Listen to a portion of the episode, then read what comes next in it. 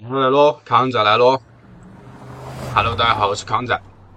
本期节目是关于 Joomla 使用的我的 Joomla 使用报告，就是目前我的个人网站 c o m b l o d o n t Online 一直在用 Joomla 嘛，然后的话就想跟大家聊一聊这个话题。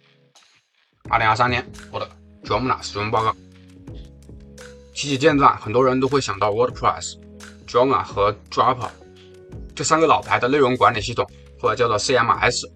如今地位迥异，WordPress 稳住第一把交椅，热度几十年不减，而 Joomla 和 Drupal 像是销声匿迹了，不再为人所乐道。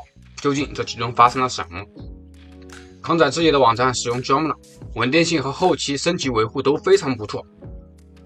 今天我就把我使用 Joomla 的经验和感受跟小伙伴们分享。我们先来看一看这个，我从这个 Buildways 上面找到的这个 Joomla 的市场份额。在美国呢，这个使用这个开源的这个网站的这个这个架构里面，Joomla 排到第三，有三十多个万个网站，嗯，使用 Joomla 份额占比百分之四左右，这个还是挺大的，这个仅次于 WordPress，这个成绩相当可以。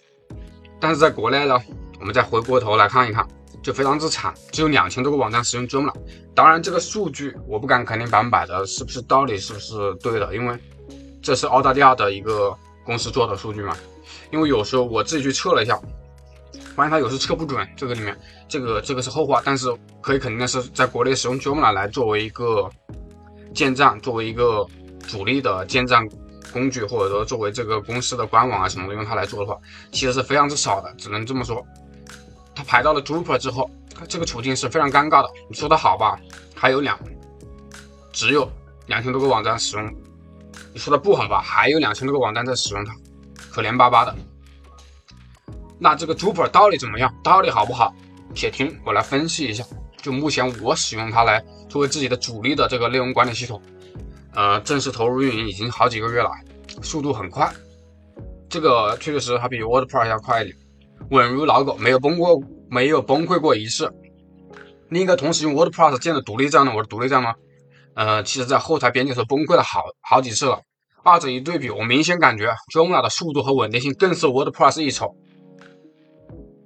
这个并不是说 WordPress 它不好，它可能是因为 WordPress 你去做内容啊，或者做什么其他东西，你得装一些插件嘛，有可能是些插件的问题导致它会在后台崩溃。这个我我猜也有可能这样，因为如果你使用 WordPress，你不装其他任何插件，或者你只装官方的插件，绝对不可能出问题。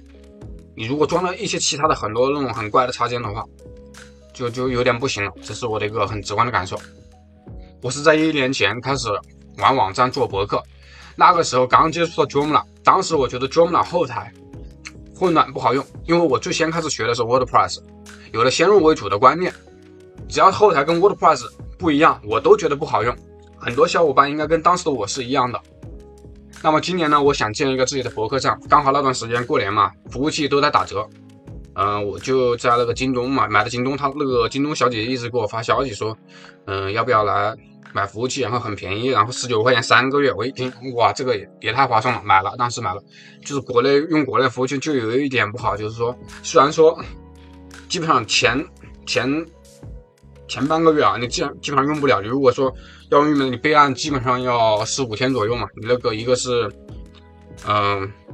网信的一个备案嘛，还有一个是公安局的一个备案嘛，这个这两个备案的话，基本上花掉半个月，基本上半个月那个服务器的话，你是不可能和域名相连的。这个就国内这个就比较有点麻烦，备案花的比较麻烦。一开始我是打算用 Ghost，结果那个 Ghost 一直出问题，然后就选了 Joomla 作为建站的 CMS，呃，这个内容管理系统，因为呢 WordPress 用腻了，确实用腻了。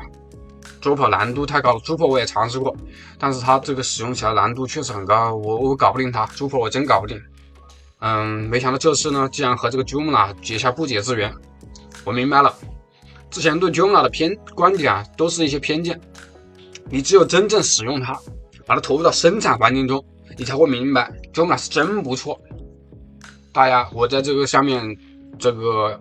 下面都放了我的自己的这些图啊，大家可以看看。包括这篇文章呢，也是在我自己的网站上发表的，然后也又又去知知乎上面发表了。大家想看这个文章呢，你可以去知乎上面搜索这个安卓哥，我的这个网名是安卓哥，然后到我自己的网站也行，comblog dot online。嗯，这些图这些在下面也可以看得到。Joomla 最大的一个优点在于其模块为核心，模块即一切。为什么 Joomla 的插件和主题那么少呢？很大原因不是说没有开发者，而是它根本不需要那么多插件嘛。用模块可以实现一切功能。我的个人网站就只装了一个插件，就装了那个评论系统，苍岩的评论系统。嗯，WordPress 的话，不可能只用一个插件的。Joomla 和 WordPress 在本质上是有有差别的，本质上是有差别的。Joomla 对于建立双语或者多语言的网站有的天然的优势，简直不要太方便。系统本身就已经集成了这个语言插件，你只要在安装之后，就可以非常方便的实现这个网站的多语言化。更多关于这个网站语言配置的方法，可以在参考我的网站上面的教程嘛，或者说我下期专门做个节目。嗯，然后呢，就是用 Joomla 做出网站了，它的这个网页结构目录非常清晰，大家可以看我这张图放的这个我的网站的源码。我把这个我的网站提交给必应之后，我的网站收录非常之快，就是一下子就干到了排名第一。你搜索康仔来了，在必应里面啊，在必应里面你你绝对我我的网站绝对排第一嘛。我估计这个清晰的网网站结构啊，会对这个 SEO 非常有利。就因为我没做什么 SEO，我只是提交给必应之后，然后我就自己去看了一下我的那个源码嘛。我大家可以看这个图，它这个代码写的很漂亮啊，就是说这个 Joomla 做出来的代码真的非常清晰，这个真的很清晰，很清晰。